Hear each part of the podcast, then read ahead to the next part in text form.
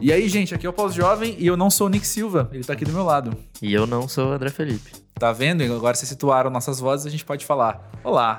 E aí, gente, tudo bom? Tudo certinho. Começa mesmo mais um Pós-Jovem agora, um episódio que foi bem legal, com a Rita Oliva, também conhecida como Papisa, pessoal ligado no circuito alternativo, independente, musical brasileiro contemporâneo, vai conhecer, reconhecer esse nome.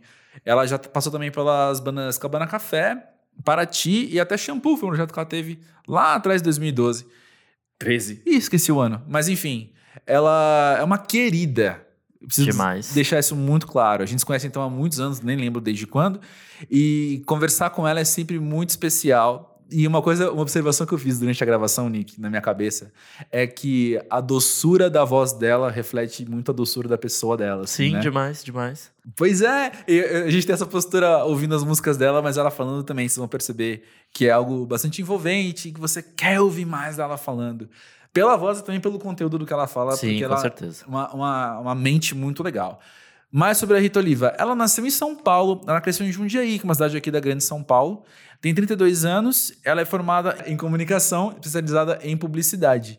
E ela é uma pessoa querida por muita gente desse meio que a gente habita bastante, porque além do Música Pra Ver, que eu faço, vamos falar sobre música que o Nick faz, nós dois fazemos também o Monkey Bus, que é onde estamos hoje.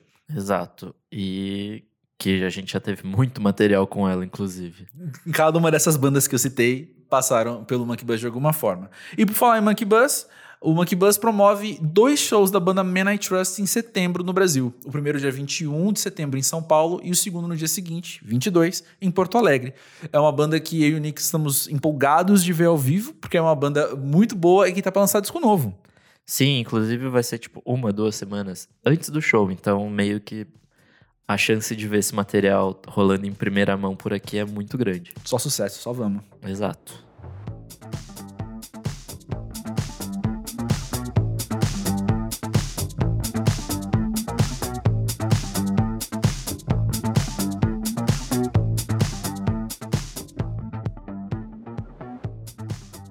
Rita, você acabou de me contar que você é pós-jovem. Sim. Que que- como é que você tem entendido a fase pós-jovem da vida? Gente, eu amo a fase pós-jovem. Eu tenho entendido como uma fase de mais calma. Parece, sabe? Eu tava Uhum. conversando com alguém que tinha 28 anos esses dias, porque acho que é um ponto muito específico, depois dos 30.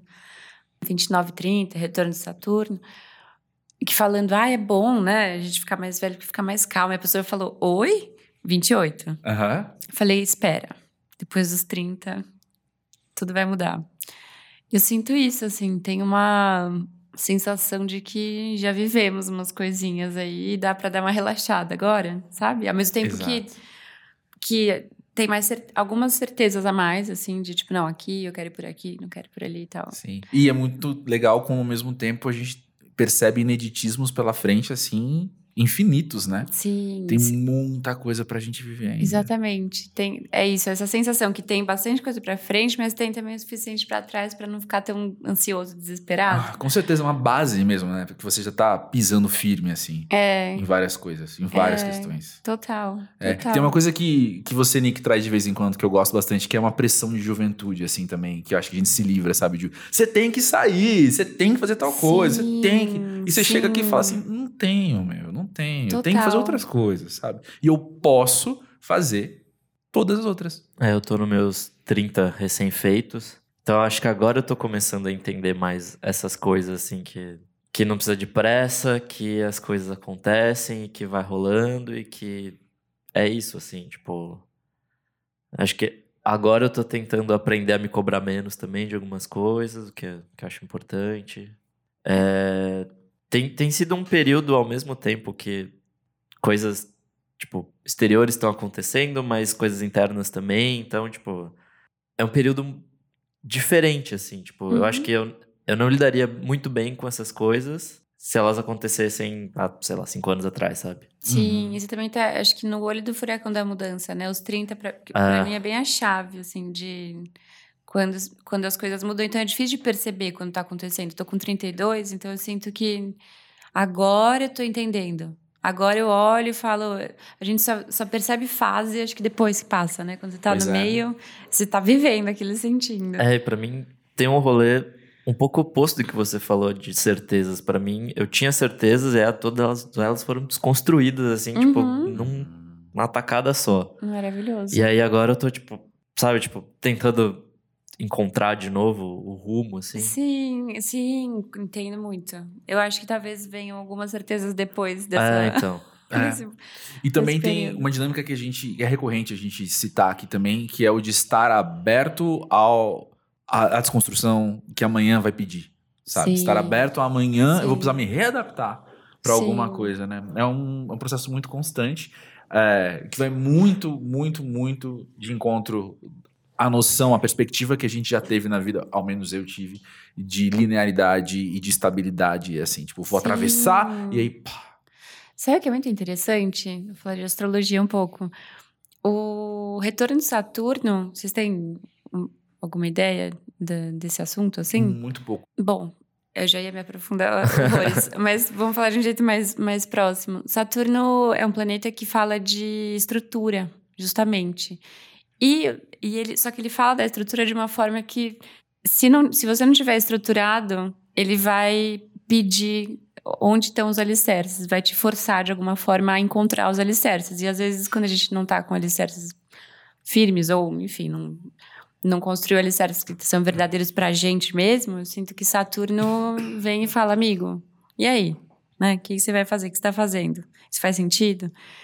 E tem muito a ver com isso que você tá falando, assim. Então, ele, a gente acaba vendo algumas coisas caírem, se desconstruírem, porque, na verdade, aquilo não era exatamente o que a gente estava buscando, assim, ou aquelas crenças que gente- não era o que a gente estava querendo. Então, eu sinto que esse, esse processo está muito relacionado, assim, com isso, com uma responsabilidade maior sobre si mesmo, assim. Eu acho que o Saturno fala muito sobre isso. E é bem o retorno bem nesse período, né? Ele volta para onde ele estava quando a gente nasceu. Então, Algo que eu não tinha muita percepção quando eu tinha, sei lá, 15 anos sobre a vida era de que aos 34 eu continuaria sendo desafiado com coisas muito novas. Como a gente estava conversando agora, antes de começar a gravar, eu fiz meu primeiro pão nesse fim de semana. Adoro! Sabe? Então, assim, a, a vida é cheia de primeiras vezes, cheia de primeiras coisas. Sim. Continua sendo. Sim, Né? e acho que isso vem o jovem do pós, né? Continuar sendo jovem. Sim, sim. É se permitir também, né? Experimentar coisa nova, não, não falar, "Ah, não, agora eu já encontrei tudo, já sei tudo e é- sei o que eu quero da vida. E na verdade, a gente tá sempre descobrindo, né? Então, Pois essa, é. essa abertura é uma coisa que eu quero também manter até velhinha, assim. Concordo, eu sou mesma vibe. Mas eu fico pensando que, que é o- um errão nosso mesmo a pensar que, por exemplo, você tem filho e agora você sabe ser pai, sabe ser mãe. Porque a maneira com que seu filho também se desenvolve, ele nunca teve 12 anos, nunca teve 14 anos, nunca teve 16 Total, anos. Então você total. tem que se tem que reaprender tudo isso. É. Estar aberto ao novo é muito necessário, Com né? certeza. Estar aberto com a essas certeza. coisas. E aí o externo, né? o- O filho vem da gente, mas tá, tá ali, é uma pessoa, né? Uhum. Assim como o mundo também exterior é. As coisas acontecem, então a gente também Pois é. tá indo o tempo inteiro sujeito, né? Essas mudanças, é, esses, essas informações novas. É, se você começa amanhã um emprego novo, eu já passei por X empregos, então eu sei como é um primeiro dia de emprego. Mas eu não sei o que é um primeiro dia de emprego nesse lugar e mais. Vamos, vamos descer mais uma camada? Eu não sei o que é viver um primeiro dia de emprego nesse lugar sendo quem eu sou hoje. Exatamente. Porque eu já vivi isso sendo quem eu era antes. Exatamente. Então o novo é, tá aí, o novo tá sempre acontecendo, né? é, isso é maravilhoso, né? É. Essa conversa também costuma acontecer nos meus ciclos quando a gente fala de relacionamento. Porque é aquela coisa de medo de se relacionar depois de Uhum. terminar um namoro, por Uhum. exemplo, ou, ou um divórcio, e aí você tem a chance de começar um novo com e falar assim: não, mas eu já vivi e não deu certo. Mas você não viveu, um, com essa pessoa, e dois, sendo quem você é hoje. né? Exatamente. Tudo isso muda muito, né? A perspectiva, nossa perspectiva muda muito em relação às coisas. Eu acho que tem fases também, né? A gente pode depois de ter vivido uma coisa, pode escolher a fase, talvez, que a gente quer viver. Tipo, ah, agora eu quero viver um pouco mais por aqui, ou esse tipo de relacionamento não me serve mais, ou, né? A gente consegue fazer escolhas, eu acho, com um pouco mais de de consciência, talvez. Mas com certeza não Acho que sem se fixar, acho que é isso que você está falando, né? Sem se fixar numa ideia de que a gente já sabe aquilo, ou de que, ah, não, já, isso eu já vivi. É. Algumas coisas até que sim. Tipo, ah, isso eu não quero viver agora, mas sabendo que vai ter todas essas nuances, né? Que a gente não, realmente não sabe. Talvez a pós-juventude seja o período que a gente aprende a sambar entre o conhecido e o desconhecido. Oh, Né? gostei disso. A falar assim, não, eu já eu, eu tenho uma ideia de como isso aqui vai funcionar, como isso aqui pode funcionar, do que, que eu não quero, Sim. mas ao mesmo tempo vai ser novidade. É uma né? linha tênue, né? De, de Uhum. entre rejeitar e aceitar também certas coisas. Interessante isso. Pois é, quando Gostei. cada disco que você lança é uma experiência nova também. Demais. Nossa, a gente nu- nunca sabe o que vai acontecer. É. Você já gravou disco antes, você já lançou disco antes, mas é inédito. É sempre inédito. assim, é, é sempre inédito. É muito engraçado, tava falando disso ontem, assim. Eu acho que a expectativa também, de alguma forma, abaixa. Porque talvez com tudo na vida, não só com discos, mas como disco é um acontecimento, lançar disco é um acontecimento intenso, assim. É, acho que quando a gente é mais jovem, quando a gente bota muita energia numa coisa e, e, enfim, acredita naquilo, a expectativa também vai lá em cima. E com ela vem a frustração. quando você, né? É. Ter expectativa em cima é, um, é o primeiro passo para se frustrar. E acho que isso também é um aprendizado, assim, de, de abaixar, abaixar essa expectativa, lidar com o que existe no momento, sabe? Saber que eu tenho o que eu tenho no momento, eu tô dando o meu melhor dentro do que eu posso, dentro desse momento, tem coisa que não depende de mim. Eu acho que isso tem a ver com isso também, assim, de... E daí, essa coisa de viver cada fase de uma forma aberta, assim, de ter uma abertura Uhum. para viver cada coisa, entender que fora das nossas expectativas também tem várias surpresas Uhum. reservadas. Isso é muito gostoso também de perceber, seja em forma de aprendizado, às vezes pode ser dolorido também, mas isso dá para pensar, dá para trazer para o relacionamento também, né? Pelo lado que você tinha falado de Uhum. ter mais o pé no chão, sabe? E, e, e viver aquilo de uma forma Ter expectativas mais realistas, né? é exatamente não Não almejar demais, não, Não sonhar. dem- Não tentar abocanhar mais do que você consegue mastigar, né? Tipo, tipo. Total. E a coisa do amor romântico também, isso eu penso muito, sabia? De como a gente aprendeu. Aprendeu mesmo que o amor entre duas pessoas é, tem esse, essa coisa do amor romântico de alma gêmea. De, Coisa século XVIII. É, exatamente. É, foi culturalmente colocado na nossa cabeça e por muito tempo eu, chefe de mulher, mais ainda. Por muito tempo, sem saber, eu tive muito esse, essa expectativa também na minha cabeça de, ah, eu preciso encontrar né, um cara e, e fazer uma família, ou preciso ter alguém e tal. Isso sinto também que tem se desconstruído, assim, pelo momento que a gente tá também, de não estou falando que não tem, tem pessoas monogâmicas, talvez eu seja uma, ainda não descobri exatamente. Mas, mas é um outro lugar, assim, que é mais realista, que é menos ideal romântico século XVIII, que nem você falou. É, Vocês eu- sentem isso? Sim, e inclusive eu, queria puxar. Eu vou, vou responder a sua pergunta, mas eu vou puxar para um depoimento que chegou pra gente do Steves, que ele conta sobre um namoro de 5 anos que ele tá com o namorado dele e ele conta o seguinte: Eu tenho 28 anos, ele 36. Antes dele namorei um bom tempo, tô passando os meus 20 anos todo namorando. Sinto uma diferença grande hoje do que enxergo de amor. Temos um relacionamento aberto onde podemos beijar outras pessoas, porém não transar. Mas todas as pessoas que acabamos ficando são mais novas e procuram coisas bem diferentes. Não sei se eu quero casar, eu tô bem do jeito que vivemos, não temos condição no momento de morar juntos. Aos 30 eu pensei já estar com uma vida estabilizada e aquele sonho que a gente é ensinado. Casado, talvez com filhos, tranquilos. Mas eu gostaria de saber de vocês, como é se relacionar sendo um pós-jovem? Obrigado, Steve, pela pergunta, pela provocação e por contar um pouco da sua história também aqui pra gente. Então, como é se relacionar sendo um pós-jovem? A gente já começou a responder isso Já, hoje, tem né? tudo a ver com o que a gente tá falando. Foi- Exatamente. É, desembocou aí. É, eu tenho pensado muito no que você falou, Rita, de se relacionar sendo pós-jovem é se desconstruir de, de expectativas suas, sejam elas quais forem. Sim. E isso tem a ver com expectativas de relacionamento, de quem você se relaciona e de você mesmo num relacionamento. Porque ah, existe espaço hoje em níveis mais aceitados, menos aceitados, dependendo de onde você transita, de relacionamento aberto, de Uhum. poligamia, Uhum. do que é que seja. Eu, eu, sou, poliga- eu sou monogâmico também. Uhum. Não foi um ato falho, não. Eu me envolvo bastante. Eu falei, uau, Não, me conta mais, sou- quero saber. Eu sou monogâmico e ao meu redor, grande, é, grande maioria dos meus amigos é monogâmica também, tirando uma exceção ou outra. E o que eu tenho percebido é que se relacionar sendo pós-jovem é confrontar essa monogamia também. De novo, no ciclo que eu, que eu me relaciono. Uhum. É confrontar essa monogamia e escolher, sabe? Falar, não, pois é, então é isso aqui é pra mim mesmo. Uhum. É, é, eu vejo como algo positivo a gente conhecer um modelo diferente para você também entender o que você quer, aquilo que você já queria Sim, antes. Totalmente. É um processo de desconstrução que te volta a um lugar inicial, só que você já não é o mesmo Total, nesse lugar inicial, né? Você já tá Total. vendo isso com, com outros olhos também. Total, total. Tem, é, com certeza. Entendo muito o que você diz.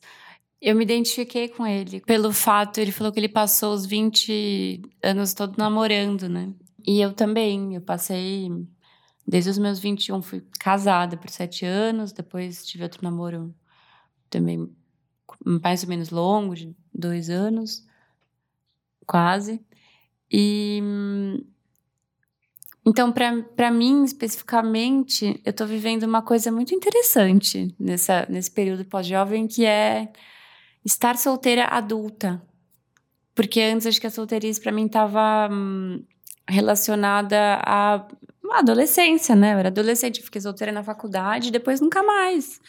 E isso também, de alguma forma, envolvia, fui percebendo que envolvia a minha noção de estabilidade. Foi uma outra coisa que ele falou achando que a estabilidade estava relacionada a estar com alguém e ah, então a gente precisa morar junto, então a gente precisa fazer isso. Eu lembro quando eu era, tinha 15 anos, eu tinha um contrato com um amigo meu, que se a gente não tivesse achado ninguém até os 28 anos, Uau! a gente ia casar aos tanto, 26, ter filhos aos 28. Era um contrato. Parêntese, então, eu acabei de lembrar, você acabou de me lembrar que eu tenho esses contratos também. Só que eu não lembro nem com quem agora, olha só. Será que a gente tá Adoro. infringindo o contrato? Vai chegar advogado lá em casa Bom, eu amanhã. não assinei, você assinou? É. Era só. Ah, era, era- Acho que era coisa verbal. então tá tudo certo. Mas olha que louco isso, né? E, Muito eu louco. lembro quando fui, foi se aproximando da idade, eu fui olhando e falei, gente, como. Peraí, calma, sabe? Não precisa ser assim. É. E eu sinto agora, com 32, quatro anos após a quebra do contrato, eu sinto uma como virou minha noção assim de relacionamento hoje em dia acho que a minha meta com relacionamento é eu quando eu tiver se eu tiver um relacionamento monogâmico assim mais estável de novo é manter também esse espírito de liberdade de autonomia Hoje, eu tenho acho que outros valores hoje em dia. A autonomia é uma palavra que eu gosto muito. Uhum. Dentro do relacionamento, porque isso nutre o relacionamento também, né? Uhum. Você não se anular e você não viver a vida em função de outra pessoa. Isso são, são coisas que hoje eu vejo que são muito importantes, assim, para mim. É. Voltando um pouco àquilo que eu falei de você confrontar suas ideias, isso vale pra vida como um todo, ao meu ver. Quanto mais você confrontar suas ideias, melhor. Dentro de um relacionamento, então, também. E um raciocínio que, que me foi passado há um tempo, que eu gostei bastante, é você conhecer como são relacionamentos em outras culturas também, Pra você entender melhor o que é que você quer, o que é. ah, o que você espera de novo, né? Do relacionamento, da outra pessoa e de você. Uhum. Então, uma coisa sobre a cultura brasileira que estrangeiros que convivem com brasileiros comentam muito tem a ver com essa falta de autonomia que você falou, Uhum. muitas vezes. Porque eu namoro você, então isso quer dizer que o nosso tempo é um do outro e acabou, sabe? E eu ouço histórias às vezes, é algo que, que eu nunca passei, mas eu ouço histórias de gente falando, não, eu deixa eu perguntar pra ela se eu posso, deixa eu perguntar pra Uhum. ele se eu posso antes. Uhum. E esse poder daqui do lado de fora, assim, eu eu me incomodo de ouvir, Sim, assim, sabe? Porque. sim. É uma posse, né? Tipo, Exato. É, eu acho interessante a palavra, né, poder, porque eu acho que teria outra conotação se a gente. Eu acho que quando você, sei lá, você mora com alguém e. Porque isso aconteceu faz pouco tempo. Eu chamei uma pessoa para uma coisa e ela me falou: ah, peraí, que eu vou ver com tal pessoa. Uhum. Mas assim, é diferente, né? Falar, ó, vou, vou conversar com tal pessoa, porque eles mo- moram juntos, vão ter que se deslocar de cidade. Logística, né? É, tem uma questão de. é, de parceria até, né? De você Sim, sim. hum, consultar. Acho que é tem uma coisa de respeito, de, de estar junto, de que isso daí entra o contrato, né? O, dentro do relacionamento, qual que é o Uhum. acordo. Uhum. Vai ser aberto, vai ser fechado. Mas é diferente, né? O poder do. Ah, peraí que eu vou ver se eu posso. Do. Ah, legal, eu vou. Mas antes eu vou. Vou ver aqui se não tem alguma coisa, né? No caminho e tal. Uhum. São. é, eu acho que é sutil também, né? Por isso que é difícil. é. Essa linha de entre essa codepe- codependência e- e Exato. e você ter uma relação saudável, interdependente, onde as as pessoas se respeitam, se ouvem, se consideram. Desafiador, né? Desafios. Pois essa, é. essa coisa da permissão eu acho esquisito. Pra mim sempre rolou numa via, tipo, de. Pô, tô indo fazer tal coisa. Quer ir junto comigo? Sabe? Sim, tipo, alguma De coisa do inclusão, tipo. né? É. De incluir. E não, tipo, de Eu posso, posso ir? ir. É, É, é- total. é muito esquisito, estranho. assim. é. Pelo menos da onde eu venho, assim, e da- das relações que tive até agora. Pra mim é, é de fato bem estranho ter que pedir alguma coisa com quem eu tô vivendo a vida, sabe? Tipo, Sim, Pois é. sim. Isso da codependência também que você falou, Rita, eu tive essa conversa não faz tanto tempo de um amigo que tava desabafando no relacionamento que, que ele tava, de problemas de relacionamento, e ele falando, não, é que eu não sei, eu, eu tenho pensado, será que a gente precisa passar todo o tempo junto mesmo? E eu pensando, cara, então, você quer que eu responda? Eu tenho palpite. sim. Acho que não. Acho que vocês podem passar bastante É. tempo juntos, mas de fato, essa cobrança de vocês precisam, então, estar o tempo todo junto. E voltando a dinâmicas culturais, que são as coisas que a gente repete sem perceber, Uhum. é, eu, eu, eu me vejo, às vezes, quando eu tô com um casal de amigos, eu fico tentando observar a, a dinâmica deles para eu não interferir também em alguma coisa. Por exemplo, tem casais que precisam estar fisicamente um ao lado do outro numa festa Uhum. ou num jantar, ou onde quer que seja. E aí eu não tenho direito nenhum de interferir e falar, não, gente, vocês não precisam estar do lado, Uhum, né? uhum. Então eu fico só observando pra ver como é que a gente vai sentar nesse restaurante. É. Ver como é que a gente vai sentar aqui. Porque tem Sim. gente que, que, que se preocupa com isso e gente que não se preocupa com Sim, isso, né? É muito pessoal, é verdade. É muito pessoal, do, do É acordo, verdade. como você falou, do acordo que os dois têm, né? É. Mas talvez essa pessoa que precisa estar sentado do lado no restaurante, sendo que a gente tá em, não sei quantas pessoas e não cabe direito na mesa, é, se ela for confrontada com uma ideia de alguém estrangeiro, literalmente alguém de outro país, mas também alguém estrangeiro no sentido de alienígena, né? Uhum, de de- alheio àquela relação, de Sim. falar assim, talvez vocês não precisam estar sentados do lado, sabe? A pessoa É um pode... que- exercício também, né? é. Ela pode chegar em outras É. conclusões, né, pra dinâmica vezes, que, que flexibiliza no bom sentido, né? De, ó, isso aqui dá mais opções então pra gente. Eu não preciso estar no carro com você quando a gente tá em, sabe? Uhum. 30 pessoas e vai pegar o Uber, entendeu? Sim. Não, nenhum pós-jovem sai em 30 pessoas, vamos ser sinceros. Né? no máximo seis sim, Uberes. seis. É. Não, tô brincando. Mas então, eu, eu, penso, tudo isso que eu, te- que eu tô falando tem a ver com o quê? Com, essas, com esses conf- pequenos confrontos de ideias, né? Pra você Uhum. cultivar melhor o que, que você quer e, e poder abrir mão de coisas que você talvez não precisa, mas você não nunca questionou. E tá Sim. incorporado ali naquela dinâmica. E você falou, sim, você falou da cultura e também tem a, a questão familiar, né? A gente carrega muito isso. O modelo que a gente tem de relacionamento também vem da família, é, vem de referência que a gente tem, a, a forma de se relacionar. E eu percebo muito isso com a desconstrução da minha mãe até. Isso é muito louco. Hoje em dia, ela, tá, ela se separou do terceiro marido. E eu tenho visto uma transformação gigante nela, na forma de. A gente tem conversado sobre muita coisa, sobre relacionamento aberto, sobre amizade colorida. E é impressionante como, eu- olhando assim para os pais ancestrais, entendendo de onde a gente vem, também é muito interessante ver o que a gente quer levar disso e o que não quer. Eu vejo a questão, essa coisa que você estava falando da dependência física, né, de ficar muito próximo, talvez isso venha de uma coisa lá de trás, né? De uma questão de segurança, É. de, de um ambiente que podia ser mais hostil. E de que forma a gente traz isso para agora? Pois é, excelente você falar isso. E como é que a gente consegue ressignificar isso? Con- Consegue, acho que entendendo as raízes também dá para transformar, né? Eu vejo, eu sinto isso observando a minha avó, a forma como as mulheres se relacionavam antes. E homens também, né? As cobranças.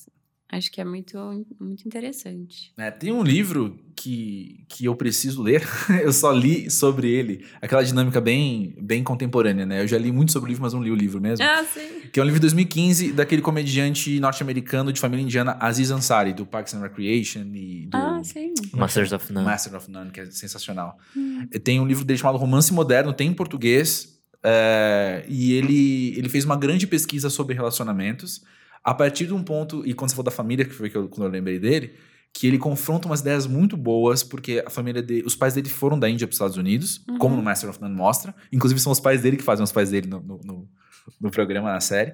Mas os pais dele se conheceram na semana do casamento. Foi um casamento arranjado. E eles estão casados e felizes há 40 anos. E aí ele fez Que uma. sorte. Ele cruzou dados, foi atrás de pesquisas e tal. E mostram assim que os casamentos ah, arranjados, né? Os casamentos que, que eles não escolheram se casar, não, não namoraram, noivaram e casaram, eles têm, acho que os primeiros anos, 5, 7, 10 anos difíceis e depois ficam muito bons. E os casamentos. E- e- e os casamentos que não seguem. Sei lá, o nosso padrão que a gente está acostumado quando a gente pensa em casamento Uhum. tem uma vida contrária, muitas vezes. Sabe? Os primeiros anos muito felizes e depois com terríveis. E, e muitas vezes acabam em divórcio. Gente, Né? que interessante isso. É interessantíssimo. Sabe o que, que me voltou? Aquele assunto da expectativa. Talvez tenha a ver com isso, né? Quando você casa apaixonado, paixão é, é ótimo, mas é uma merda, né? Porque depois você descobre a realidade, que Pois é. nada, nada tem aquela aura da paixão depois de anos. É, Agora, quando uma pessoa casa arranjada, imagina a expectativa. Não existe, acho, né? Eu Acho que não Tipo, também. Falar, "Ai, meu Deus, se for menos pior do que eu penso, pelo menos na minha cabeça, é assim, você já, você já tá, você vai conhecer, talvez você já entre conhecendo a pessoa sem a, sem a, o filtro da paixão, então você já pega o, o- o duro logo de cara. É, Exato. Interessantíssimo esse, esse dado. Tem um outro livro que chama hum, Comprometida, é o nome do livro. Ela hum, fala coisas muito interessantes que eu também trouxe para a vida, assim, sobre hum, o que fazer no período que você está apaixonado para minimizar o, o estrago depois. Sensacional, sensacional. Tipo, ah, legal, você tá, vai morar junto e tá, tá ótimo, né? Tá tudo maravilhoso, a vida é uma grande lua de mel. Fale sobre finanças. Fale sobre as contas. Sim. Agora que você tá apaixonado, não quando tá um querendo matar o outro. E daí. Sabe? Sim. Então, trazer os assuntos que incomodam, assim, nesse momento, que vai vir de um jeito mais acolchoado, né, pela paixão. Então, você vai conseguir falar de uma forma. E daí vai acertar esses. esses pontinhos, assim, esses nozinhos que mais pra frente podem virar um grande emaranhado, assim. Isso eu acho muito interessante. Esse livro é Sim. muito massa. Uma outra coisa que a gente pode descer um degrau também de, de camadas nessa conversa, assim, é a gente pensar dos nossos conceitos de amor. Que é uma conversa que eu tenho recorrente com uma amiga, a gente tá sempre lamentando, muito mais que debatendo, a questão que os dois enxergam que é muito fácil eu chegar aqui e, e, e tá apaixonado por você, e a gente vai ficar junto, sendo que eu tenho XYZ definições do que é estar junto, e você tem A, B, C. Nossa, assim. E às vezes, às vezes a gente tem uma em comum, sabe? Mas no geral, assim, quando eu falo namoro, eu penso uma coisa, você pensa outra. Quando eu falo casamento, eu penso uma coisa, você pensa outra. E aí a gente lembrar da diferença também de emoção e sentimento. Que emoção é biológico e sentimento é cultural. Ou seja, paixão todo ser humano sente. Porque tem a ver com, com, com questões de questões biológicas também, fisiológicas também, e atração física, e também ah, o que aquilo Químico. evoca em você. Oi? É, quimi- a química, né? química, e que aquilo É. evoca em você, de senso de segurança, de senso de, de, de, de completude, enfim.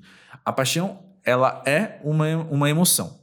O amor é um sentimento. Uhum. Por quê? Porque muda de pessoa para pessoa, muda de lugar para lugar, muda de cultura para cultura.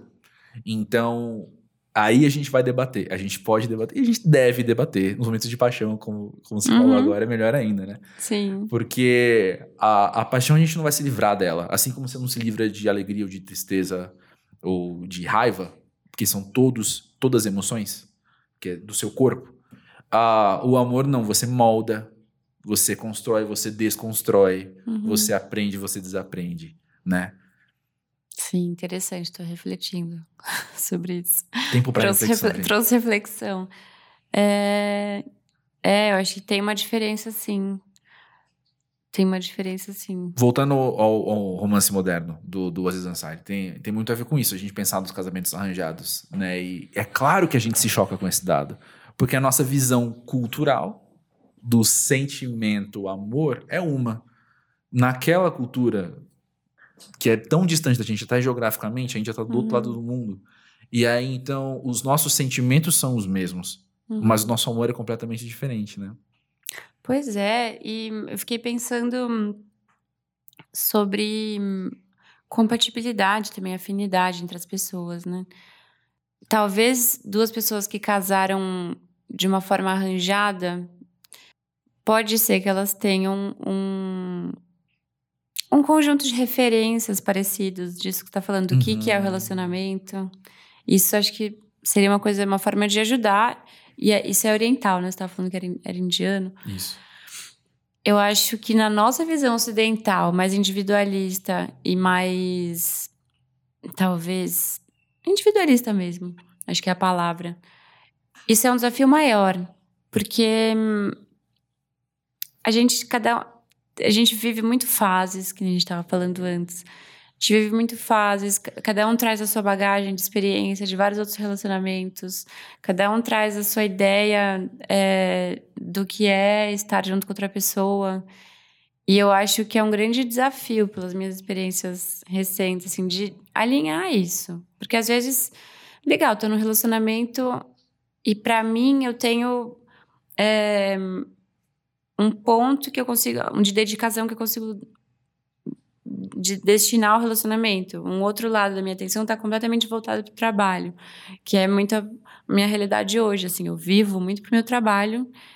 Eu sou apaixonada pelo meu trabalho, sei lá da onde vem essa paixão, né? Mas é, é mais nasce a química. nasce- Mas isso, eu me apaixono por projetos também. Sim. E acho isso. Eu não abro mão disso também, porque isso é muito importante. Então, existe também essa coisa de também estar com outra pessoa e ver o que que. Qual que é a expectativa dela, o que que ela quer. Às vezes o que eu tenho para dar não é o suficiente pro que ela quer. Isso também é uma coisa que a gente só aprende vivendo, né? Só aprende estando ali, sacando, putz, tá, então, então tá bom. Então, o que, que não tá bom? Será que a gente consegue se adaptar? Uhum. Será que a gente consegue? O que, que eu consigo abrir mão? O que, que você consegue abrir mão? Será que a gente consegue chegar naquele meio termo que tá bom pros dois? Ou será que a gente tá se enrolando aqui? Não tá bom mesmo. Pois é. Então, acho que é. É muito. Eu acho que é, também, ao mesmo tempo, é uma grande sorte, né? Quando a gente encontra uma pessoa e tá numa situação onde os interesses, as expectativas batem, onde a química bate. São, são momentos únicos, mágicos também, que acho que pre- São. merecem ser aproveitados. Ah, com certeza. E É. valorizado demais e fotografado, assim, sabe? Lembrar, hum, é verdade, mas aquilo ali já aconteceu. né? Lembrar da parte boa. Lembrar da parte boa. E, e por falar nas partes ruins também, eu penso que relacionar-se no pós-jovem, muitas vezes, a experiência de muita gente é também experiência de términos, né? Uhum. E eu tenho. Já faz alguns anos que eu tenho amigos divorciados. Uhum. Né? Você divorciou aos 28, você, você comentou. Vin- 29. É, 29. 29. Uhum. Enfim, então também tem ah, essas experiências de términos que a gente vê que são tão diferentes também. Eu penso que na juventude os términos são muito parecidos. Ah, a, minha memória é muito dessa, assim. É, é uma coisa, às vezes, meio inflamada e que fica, como a gente o Jair Naves trouxe isso, de, de ser algo muito eterno, né? Eu nunca mais vou amar ninguém Ah, agora, né? sim, sim. E, e os, os términos na pós-juventude, às vezes, se, serem muito mais acordados, né? Serem muito mais. Pois é, Acho que não vai dar certo, né? Acho que chegamos é, ao fim. É, sim, faz muito sentido. E, e, eu ouço, eu admito, assim, que eu ouço histórias belíssimas de término de namoro, às vezes, sabe? Uhum. Tem histórias lindas de começo de relacionamento, ah, eles se conheceram e tal, mais Mas também tem histórias de, de término que são inspiradoras, assim, sabe? Sim. De duas pessoas maduras conversarem entenderem, sentirem muitas coisas também. É Sim, é claro. Não dá para negar, não né? dá, não é. dá, e faz parte. Mas também de, de, desse reconhecimento e de um respeito mútuo muito grande, assim, sabe? Sim, de, sim. De terminar, não é aquela baboseira de o problema não é você, sou eu, é de terminar assim, respeitando o seu problema e respeitando o meu problema. Sim, isso é super importante. Muito legal você falar disso. E acho que não esquecer também, principalmente quando você viveu por um período com a pessoa, que com a idade começa a ser talvez um período mais extenso, né? Porque dá uhum. tempo. É, essa pessoa faz parte da sua vida, né? Faz parte da sua intimidade, ela te conhece. Uhum. E terminar com essa pessoa não significa que ela vai desaparecer ou que ela não fez parte disso, ela sempre vai fazer parte disso. Então, é realmente muito legal, assim, quando dá para terminar desse lugar de, de maturidade, de, de reconhecimento, de respeito. É muito. Também admiro, assim, e, e acho muito gostoso que essa relação exista.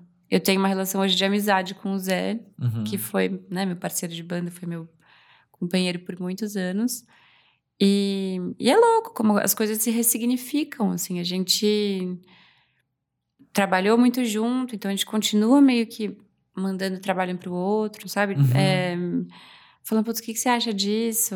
Acho legal. Óbvio, teve momentos difíceis, lógico que teve. Teve momentos claro, de conflito, claro. lógico que teve. Mas, de alguma forma, saber que existe esse laço ainda independente, que daí acho que entra um pouco a coisa do sentimento uhum. e de emoção. Uhum. Quando você percebe que uma coisa dura, de, depois de tanta avalanche e de tanto, né, tantas paixões que, que vão e vêm, é, isso acho que é muito, é uma coisa mais tênue, mas que é muito significativa, assim. Pois é.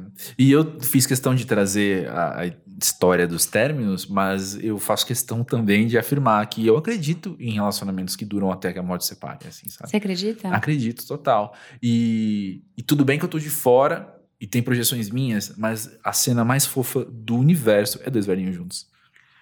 Ai, Não. posso falar? Meus avós. Ai, gente, muita emoção. Mas eu, eu tô questionando, mas eles foram esse casal. Uhum. É uma coisa que me toca muito até hoje. Meu avô morreu em 2014 e minha avó continuou firme e forte. E ninguém, a gente nem sabia direito como, como ia ser esse Sim. momento, porque assim, eles eram aquele casal que ficava de mão dada, uhum. sabe? É, meu avô, eles assim, começaram a namorar, minha avó tinha 14 anos, meu avô tinha 21. E ficaram, não, não vou fazer as contas agora, 67, a vida toda. A vida, toda. A vida toda junto. Era muito aquela coisa, assim, e, e um, um exemplo, muito, assim, meu avô foi ficando é, doente, foi, foi de velhice, né, ele morreu com 87, uhum. 88. Minha avó tava lá o tempo inteiro. Ele falava, fica do meu lado, ficava de mão dada. Ele morreu, ela tava de mão dada com ele, eu também. Uhum. Foi muito. Muito tocante, assim, ver isso. E é engraçado, eu sou um pouco cética, ainda assim. com, com, os, com os relacionamentos pra vida toda, porque a gente tá em, Eu sinto que a gente tá em outra época e eu tenho outros exemplos também, né? De pai, mãe, uhum. de, que tra trazendo um pouco mais de rotatividade. Mas é muito lindo é. olhar isso. É. É muito eu, lindo. Eu entendo o ceticismo quando a gente olha em volta. É. Né? Pra nossa geração. Na, nossa geração, exatamente. É. Mas até no episódio com o China a gente conversou sobre isso no, em outro âmbito, assim, mas eu, eu creio em ser contra a cultura, sabe? A gente Sim. pode ser contra a cultura. Sim. E isso a gente. É, costuma se usar isso em política, por exemplo, mas tem a ver com isso também. Sabe? Se a, a minha cultura é de relacionamentos fugazes, eu posso ser contra isso e apostar em relacionamentos duradouros. Sim. Dá, dá um trabalhão, Dá um porque trabalho. contracultura sempre dá muito É, trabalho. É, E sempre tem ostracismo, e sempre É. tem marginalização. é. Mas eu tô, eu tô nessa, nessa contracultura. Que interessante. Eu, eu acho muito legal. Eu conversava muito com, com meu avô sobre isso. É, comentando experiências familiares. E, e acho que a gente vive num momento também que é descartável em vários sentidos. Uhum. E talvez a contracultura venha nesse sentido, né? De, de não. De não desistir tão rápido das coisas. De tipo, pô, vamos. Porque é isso, relacionamento dá trabalho. Eu lembro que a minha avó me falava também, no meu relacionamento mais longo, de sete anos, Uhum. quando eu levava alguma coisa, ela falava: Ih, essa crise é uma crise, vai passar. Tem a crise dos três, dos sete, dos nove, depois tem dos trinta. Ou seja, É. não é achar que vai ser tudo mil maravilhas também, né? Mas é, já passei por crises que a gente conseguiu se reinventar e Uhum. outras não. Uhum. E, mas- e tudo bem. Uhum. Mas realmente eu sinto que hum, é um esforço. Que se você está determinado a fazer, ou pelo menos se você pode não ser nem uma certeza, mas se existe aquele empenho mesmo, acredito que, né? Por Pois que é. não? Tem uma história que minha mãe conta que eu acho sensacional. História meio de filme, assim, eu só acredito porque é minha mãe que conta, né? Hum, De velhinhos. Era um, é um casal de. Eu era muito pequeno quando isso aconteceu, então eu só lembro dela contar. Mas era um casal de velhinhos da igreja, assim, que, que todo mundo conhecia, eram os tios de todo mundo, assim. Eles eram muito casalzinho, como seus avós, assim, de- Uhum. de, mãos dadas e tal. E aí os dois ficaram doentes meio que ao mesmo tempo, cada um com seus problemas, e os dois foram pro hospital meio que ao mesmo, na mesma época. hum, E aí eles estavam, obviamente, quartos separados, né? E ela faleceu. E aí passaram algumas horas, ele tava muito mal, decidiram contar pra ele. Aí falaram pra ele, falaram, ah, ela, ela foi embora e tal. Ai, eu vou chorar. E aí passou minutos assim, e ele faleceu. Ele foi. Ai, que linda. Então, pois é. Eu só acredito porque é minha mãe que conta. Mas é. Mas tem várias histórias tem assim. várias histórias assim. Olha só, eu lembrei, a gente tava agora gravando o meu clipe num cemitério. Hum, gótica, bem gótica. Começou bem. Não, já, já saiu. Acho que esse é do cemitério. Enfim. É, olhando as lápides, era lá em Gonçalves, então era um cemitério desses menorzinhos, assim. sei, sei. E a gente ficou olhando as lápides e tinha casais que você via que era marido e mulher com dias de distância também. Então eu acho que não é uma coisa. É.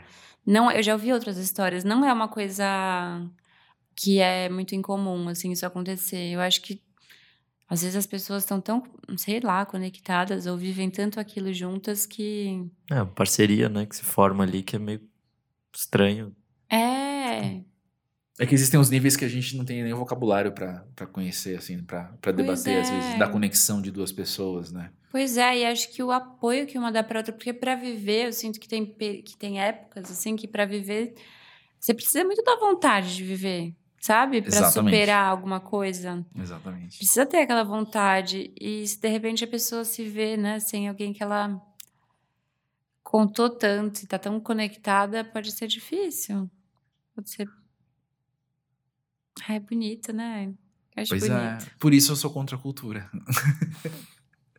Por isso eu sou contra a cultura. Porque a beleza disso, a poesia disso, a força disso, e eu sabendo que existe, me impele pra frente. É muito bonito.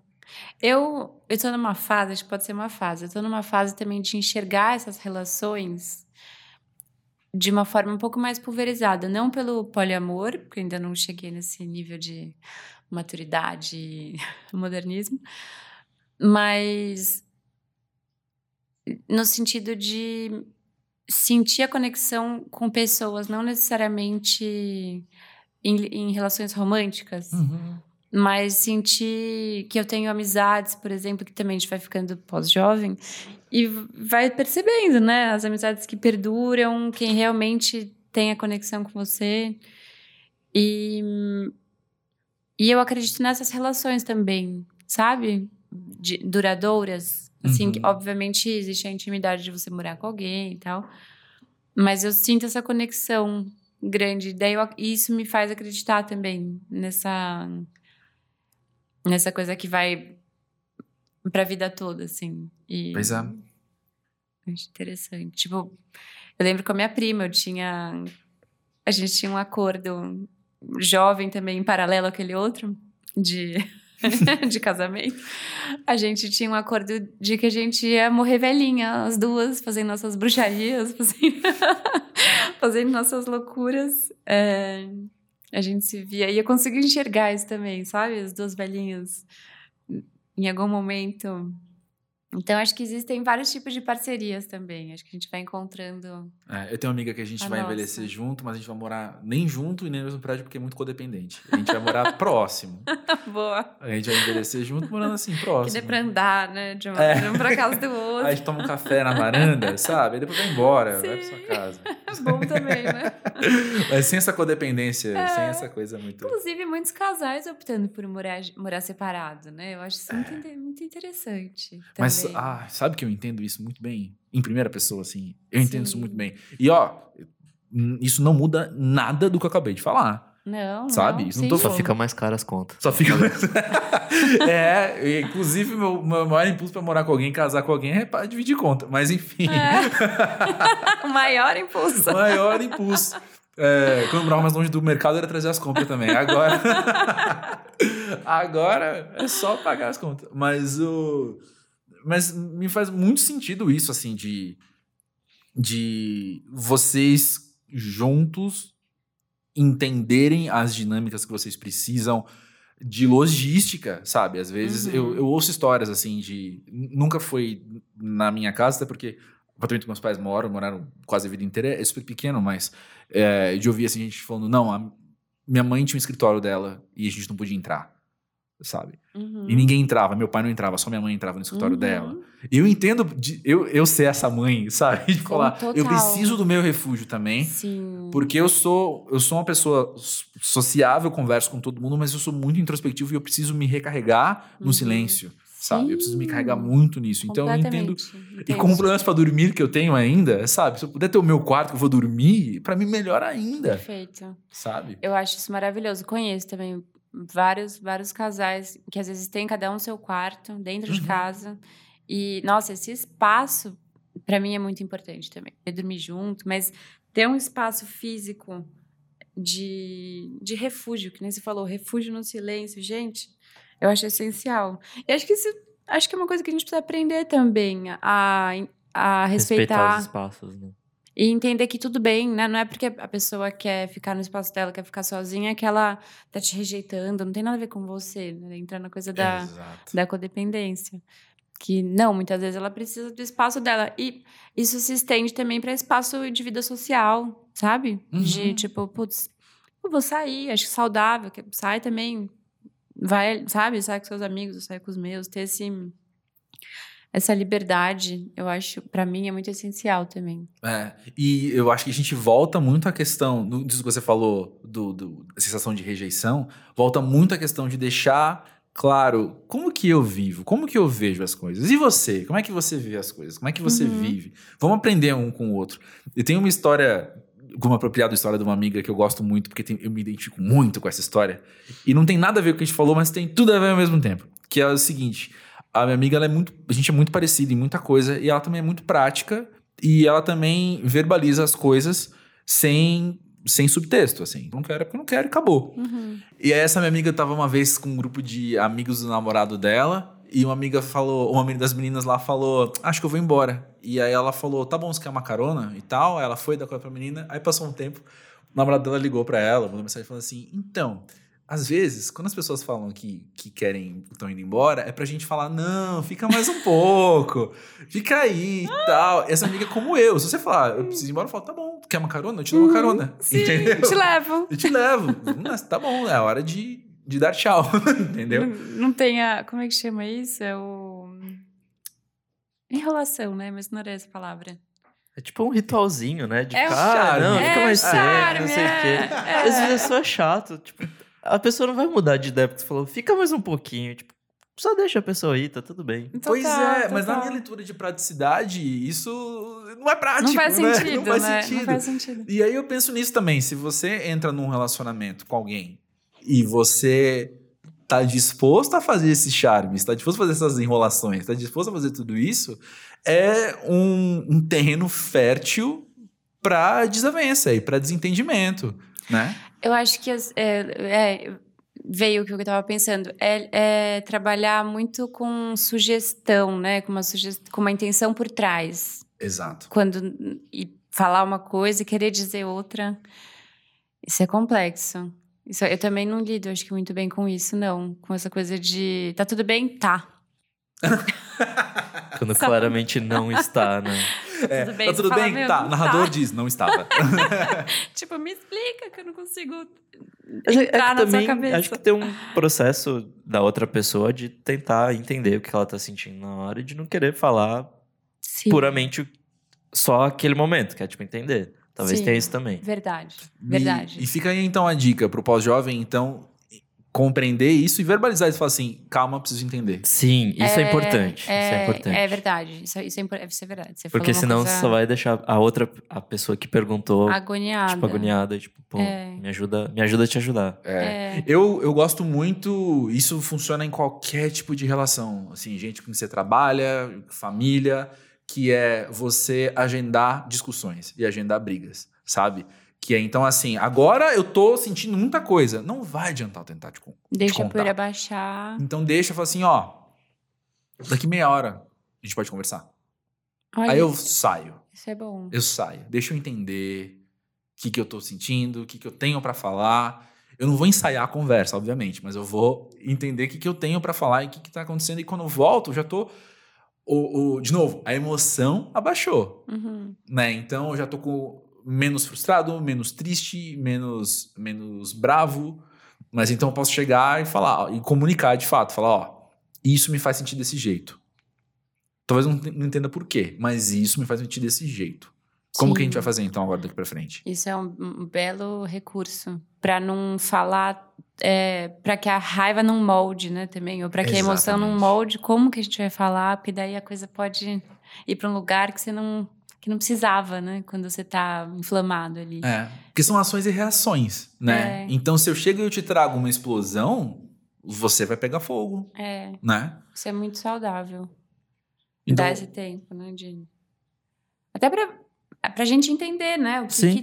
que, peraí, o que eu tô sentindo? Será que isso é meu ou será que isso realmente é um problema, né? Será que eu preciso lidar com alguma coisa que eu tô sentindo e eu preciso lidar com isso? Ou pra não ficar aquela- aquele jogo de acusação também, né? De projeção. Eu acho Exato, exatamente. interessante, muito interessante. E às vezes tem coisas que você não está disposto a verbalizar naquele momento, pelo motivo que for, mas é importante você entender. Por exemplo, Hum, questões muito humanas, de às vezes eu quero punir você. Às vezes eu quero castigar você, porque eu sou uhum. gente. Vingança, né? Vingança, exatamente. Vingança é muito humano. Então, às É. vezes, não é hora de eu chegar e, dependendo do- da, da relação e com quem você se relaciona, você e falar assim: desculpa que eu queria me vingar de você. Sabe? Mas então, você também tem o tempo, você muda de ideia, você confronta a sua ideia, muda de É. ideia e entende como verbalizar pra pessoa. Fala assim: eu agi porque eu estava me sentindo mal. Sim, Então, agi por causa disso, entendeu? Sim. Você pode é, escolher um pouco o vocabulário e moldar um pouco o seu vocabulário também, né? verdade, verdade. Pra expor a sua sinceridade. É, total. Não precisa ser do jeito mais. que soe mais cruel, né? Também, pra... pensando na Ah. sensibilidade da outra pessoa. Exatamente. É, Porque você tá falando pra alguém. Sim. E aí, o- no meu ponto de vista, com você vale a pena você usar as palavras inteiríssimas, entendeu? Falar, é, era vingança. Na terapia, né? Na terapia a gente é, fala. exatamente. aí você esclarece pra você saber lidar da melhor maneira com isso, da maneira mais integral, né? Tipo, inteira, assim. E reconhecer isso, essas sombras, né? Que são lados que a gente nega da gente. Tipo, Uhum, uhum. tipo, ah, não, isso eu não faço. Imagina. Aí você, você olha bem e fala, hum, acho que eu faço. Acho que minha motivação aqui era outra, né? Não era bem o que eu tava querendo Ah, não é? dizer. Isso, acho- isso é muito interessante e é muito humano também. É muito humano. Eu gosto muito da mitologia grega, porque estudando os comportamentos, os deuses er- tinham vários comportamentos humanos, né? São Total. são arquétipos, né? Padrões. E é muito interessante ver como isso atua dentro da gente. Então hoje eu tenho até essa linguagem pra falar, putz, tava lá no meu relacionamento, de repente fiquei mega ciumenta, baixou a era, sabe? e agora eu tô bem era. Tipo, então, sai, sai da frente. É, eu acho super interessante, assim, a gente, porque isso é um reconhecimento de que isso existe dentro Uhum. sabe? A gente tem, não adianta negar, né? A gente não é só coisa, uma coisa Ou só chapada. o que o Instagram mostra. É, total, é total. Tem toda uma nuance atrás. Pois é. Autoconhecimento. É, talvez a gente tenha falado um pouco né, disso no subtexto desde o começo também, mas autoconhecimento acho que faz muito parte da pós-juventude. Muito, muito. A sua até. relação com o autoconhecimento, né? É, muito.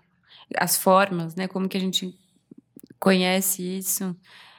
É, porque aí entra também algo que a gente já tateou hoje, que é a previsibilidade de algumas coisas, né? Você se conhecendo, você fala, hum, eu acho que se for por aqui, eu vou querer me vingar depois, Uhum. sabe? Eu vou agir por, por raiva, ou vou agir... Ou também, da mesma forma, se eu for por esse caminho, vai me fazer melhor, vou, vou me sentir Sim. bem. E daí a gente entra no autocuidado, que eu acho que é né, maravilhoso. Porque a partir do autoconhecimento, você consegue criar sua própria proteção. Consegue cuidar de você da melhor forma. Consegue não, não agir de forma que vai te agredir depois. Não, não dar espaço para a situação que vai te agredir depois. Uhum. Acho que é muito bom saber desses limites internos e saber do que das necessidades também, né, internas para poder criar esse esse contorno, esse entorno que seja mais é, respeitoso, né, com, com, com o nosso interior. Isso acho que é muito importante. Pois é. E com o exterior também, né? Porque eu tava pensando em saúde física. Uhum. É, que sim, também é sim. exterior, porém nem tanto, é, É, interno. interior, interior Me expressei mal. Abrange, abrange aí o corpo, com certeza. Exato, Com exato. certeza. É, quis dizer físico e não só, né, É, subjetivo. em todos os. em to- com certeza, em todos os âmbitos. É, inclusive, antes de começar a gravar, quando, quando a primeira vez que eu citei o pão, tinha muito a ver com cuidados de saúde, né? Que eu. Que eu... Tá, a questão é a seguinte: eu vou interromper a frase no meio porque é um, é um pouco maior. Eu acho que eu nunca comentei isso aqui no, no pós-jovem, mas quando eu, tinha, quando eu fiz 30 anos, conversando com amigos, é, eu fiz um, um contrato. Aí, mais um contrato, talvez. Mas foi comigo mesmo, assim, Uhum. de entender que eu queria chegar aos 40 melhor que aos 30. É super subjetivo, é super interpretativo, mas é, é isso mesmo. Uhum. Porque nos são dadas ferramentas, nos são dadas experiências, repertórios que vão crescendo, então eu posso ver cada vez melhor. Então, tem. Quantas áreas eu consigo dividir a minha vida? 19, 33, não sei. Mas então, ficar atento e fazer as melhores escolhas para eu, de fato, viver melhor amanhã do que hoje, porque amanhã eu tô mais maduro do que hoje. Um contrato muito sábio. Me Um pareceu muito saudável. muito e com isso entra a saúde física também, né? Sim. E aí, então, eu, eu comecei a olhar mais pro meu corpo, também por necessidade, porque Uhum. você começa a ir ao médico cada vez mais, você começa a sentir dores. Hum, Porque é isso que eu ia falar. antes. Também a virada dos 30 traz esse, essa noção no corpo mesmo, né? De que, opa, Exato. não tenho mais 20 anos, gente. Exatamente. Então, comecei a fazer melhores escolhas para isso. Assim, se eu sempre tive problemas com sono, é, ficar mais atento à maneira com que eu durmo. é, eu posso olhar, a alimentação faz parte do dia a dia, então eu vou olhar para minha alimentação. Então, tudo isso. E aí eu comecei a cozinhar muito mais porque eu parei de comprar ultraprocessados. Uhum. sabe? Porque eu entendi que me faria melhor. E de fato, o impacto, em pouquíssimo tempo, eu senti no meu corpo, assim, de, Uhum. de disposição e de, Uhum. de várias coisas Faz assim. muita diferença o que a gente põe pra dentro, né? De, desde informação até comida. Esse filtro é muito importante. É, e aí, autocuidado, né? Autocuidado. Saber estabelecer os filtros É. também da informação, então, que você consome. E a autorresponsabilidade é muito isso, né? É filtros, exatamente. Que, que, que vou filtrar o que, que eu permito entrar no meu espaço, o que, que eu permito entrar no meu corpo. Uhum. Isso é muito um sinal de maturidade também, né? E, e de autoconhecimento. Quanto mais autoconhecimento, quanto mais a gente se conhece, mais, melhor a gente consegue ter esse cuidado.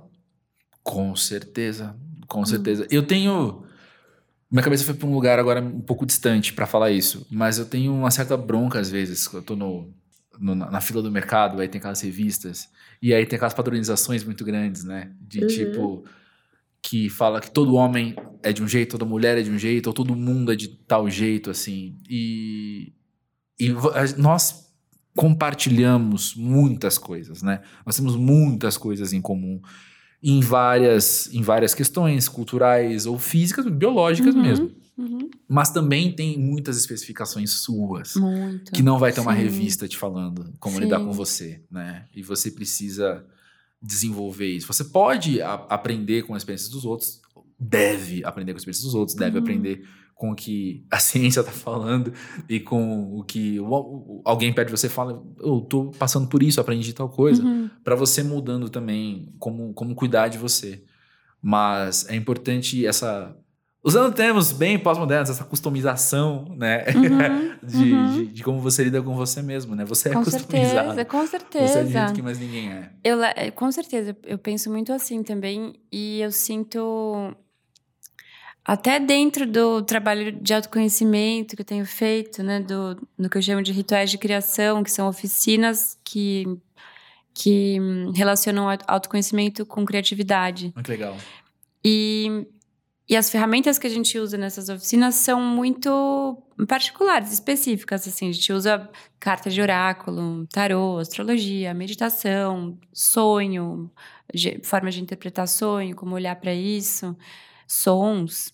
É, mas para mim tem uma coisa que é muito importante ter em mente que não são as ferramentas em si, não é, é tudo bem, a ferramenta te ajuda a se conhecer melhor. A astrologia pode ser uma ferramenta de autoconhecimento e para mim me ajuda muito, eu, eu acredito muito nisso, mas tem muito mais a ver com a forma como eu vou lidar com isso. Ah, Porque você pode olhar para cartas de oráculo de um jeito completamente fatalista, buscando o seu destino, mas a partir do momento que você se coloca no centro, isso vale com tudo isso que tem falado, sabe? Com todo o conhecimento que a gente tem de várias áreas. O centro tem que ser o nosso critério. Então, gente, acho que a gente tem que trabalhar para desenvolver esse critério e essa confiança interior, para ter se estruturar internamente para poder discernir o que, que vale, o que, que vale para mim, o que, que não vale.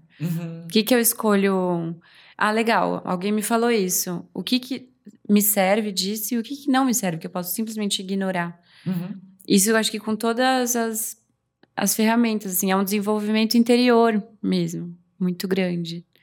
De, de encontrar internamente as respostas, sabe? Apesar Uhum. de tudo que vem de fora. Pois é. E encarar as ferramentas como ferramentas, eu gostei do que você falou isso, assim, de encarar como instrumentos, né, para você fazer alguma coisa, mas não como finalidades, né, como Sim, e acho que isso, já indo bem longe, vem um pouco de frente a essa desconstrução dos gurus que a gente tem passado. pois é. Eu vejo um movimento grande de uma espiritualidade mais autônoma e a queda desses gurus quer dizer alguma coisa também. Acho que a gente está falando de gurus de espiritualidade, mas por quanto tempo as revistas não foram gurus de padrão de beleza, Pois é. é, desfile de moda, que agora está mudando, né? Fala-se muito em body positive, várias Uhum. coisas nesse sentido. Ainda é, uma, é um nicho, acho, ainda é uma fase de transformação, mas tem mudado muito. Então, essa também, essa queda de- dos pontos de referência também levam a gente a ter um referencial, ou precisar ter um referencial interno, que acho que é a coisa mais. Pensei nisso ontem, a coisa mais valiosa da vida, assim, paz interior, segurança, sabe? Você conseguir, apesar de um mundo desmoronando em volta, você conseguir achar um centro e, e ter onde se apoiar, dependendo de só, só de você mesmo. Acho que isso é um, uma coisa mais valiosa que existe mesmo. Assim, É, conhecer o seu centro. conhecer o seu centro. E aí eu penso que independente de, até de qual seja o centro, assim, você encontrar o centro saudável, sabe? Por exemplo, eu posso diferir 100% de você do que compõe o meu centro, né? Uhum, exatamente. Mas poder exatamente. fazer essa busca e poder me apoiar nisso. Com certeza. Eu, eu liguei a uma coisa que você falou agora há pouco de, de ter energia pra viver, assim, sabe? De, Uhum, de ter vitalidade pra Uhum. encarar a vida, assim. Uhum. Eu penso que tá muito ligado a isso, muitas vezes também. Sim, sim. E Ah. acho que longe de ser também uma questão. A gente acho que também tem a tendência de falar, ah, mas isso é muito individualista, né? Eu vou, vou me focar em mim mesmo só. Mas a partir desse lugar, você consegue ter relacionamentos saudáveis também, né? Ah, eu ia falar a mesma coisa. Eu ia falar, eu- eu- a gente não usou esse tipo de vocabulário até agora, mas voltando a esses relacionamentos, o que eu- um conselho que eu daria é não se apoie em alguém. É, Não apoie É. a sua paz em uma pessoa. sim, totalmente. Ou a sua alegria, É. ou a sua satisfação, ou o que quer que seja. É. Eu acredito muito em, em- em um senso de completude. Assim. Então, Uhum. a minha vida, eu sou o completo. Eu sou o completo. Sim, Eu me basto. Estar com alguém não é me completar, é transbordar. é, Sabe? É estar com, com alguém que também está completo e a gente pode transbordar junto. exatamente. E não, então eu preciso. É aquela velha história do da outra metade da laranja, da tampa Uhum. da panela, sabe? Não, ninguém vai te completar. É um complemento, né? É um, é- é um a mais, é um É bônus. um a mais, é. É a faixa bônus do disco. É. Vocês viram aquele livrinho A Falta que a Falta Faz? Eu tô ligado, mas eu não li. Da... Tem um vídeo, não precisa nem ler, né? Ah, da Não Jut posso Jut. ler, não, da Jut Jut. Sim. Ela, ela faz o vídeo... lê- É um livro infantil, né? Sim. Que, que- com imagem. Aquilo é muito genial. Realmente, assim. Depois vê.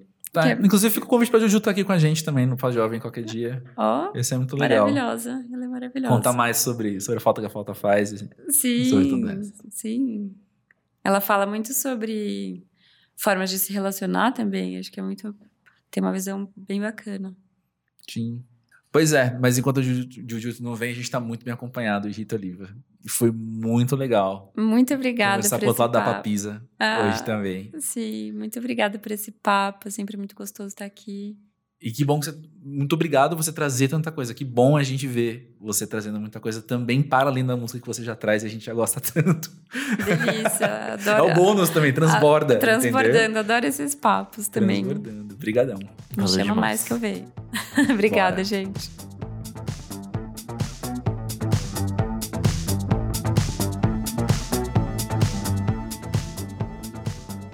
Nick é muito claro pra todo mundo, porque a gente já falou várias vezes também.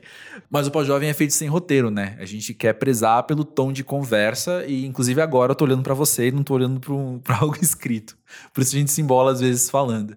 Mas eu achei muito legal como, pra conversa com a Rita, eu sabia que a gente não precisava trazer uns temas muito escritos também, porque eu sabia que ia desenvolver muito bem. E, de fato, foi. A gente fez uma pergunta de praxe inicial e a gente não parou de falar. Ah, a vida é meio assim, né? A vida não tem um roteiro, não tem um script pra você seguir. Aí você tem que ir improvisando e conforme as coisas vão vindo e tal.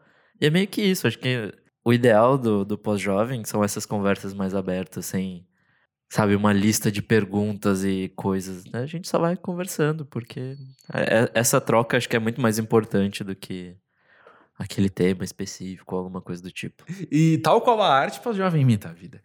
E outra coisa também que foi muito legal foi como a gente chegou ao depoimento que a gente tinha escolhido para trazer hoje de uma maneira muito orgânica, assim, né? A gente foi conversando e relacionamentos foi, foi surgindo. E queria agradecer mais uma vez o Steves por mandar a experiência dele e a maneira com que ele colocou isso foi trazer experiência, mas também em forma de pergunta, que é algo que você pode fazer. Tanto trazer só a sua experiência de amadurecimento, como trazer só uma proposição de tema ou uma pergunta sua, que a gente vai responder da maneira com que a gente pode, do que nos é possível, nos é- nos é capaz de responder. Você pode fazer isso ah, no e-mail podcast.pós-jovem.com.br e também a gente, de, de maneira mais, mais dinâmica, de maneira mais diária, acompanhar o que a gente tem conversado no arroba pós-jovem, tanto no Twitter quanto no Instagram. Lá você consegue mandar suas sugestões também, interagir um pouco com a gente e tal. Isso, e acompanhar as dicas que a gente dá, é, é, as coisas. Por exemplo, a gente falou de livros nesse, nesse episódio, então a gente vai falar um pouco mais desses livros ao longo da semana, então, nas redes sociais. Exato. Eu diria que vale a pena seguir o Pós-Jovem. Também, eu acho legal seguir, apesar de eu estar fazendo, né? Tem coisas que às vezes me surpreende na timeline, é legal. eu sigo e eu gosto. Então é isso, semana que vem estamos aí de novo. Terça-feira, comecinho da tarde, sai episódio, episódio novo com alguém legal. Um convidado muito legal. É, alguém muito legal trazendo uma a sua própria bagagem e trazendo, enfim, novos depoimentos e novas questões.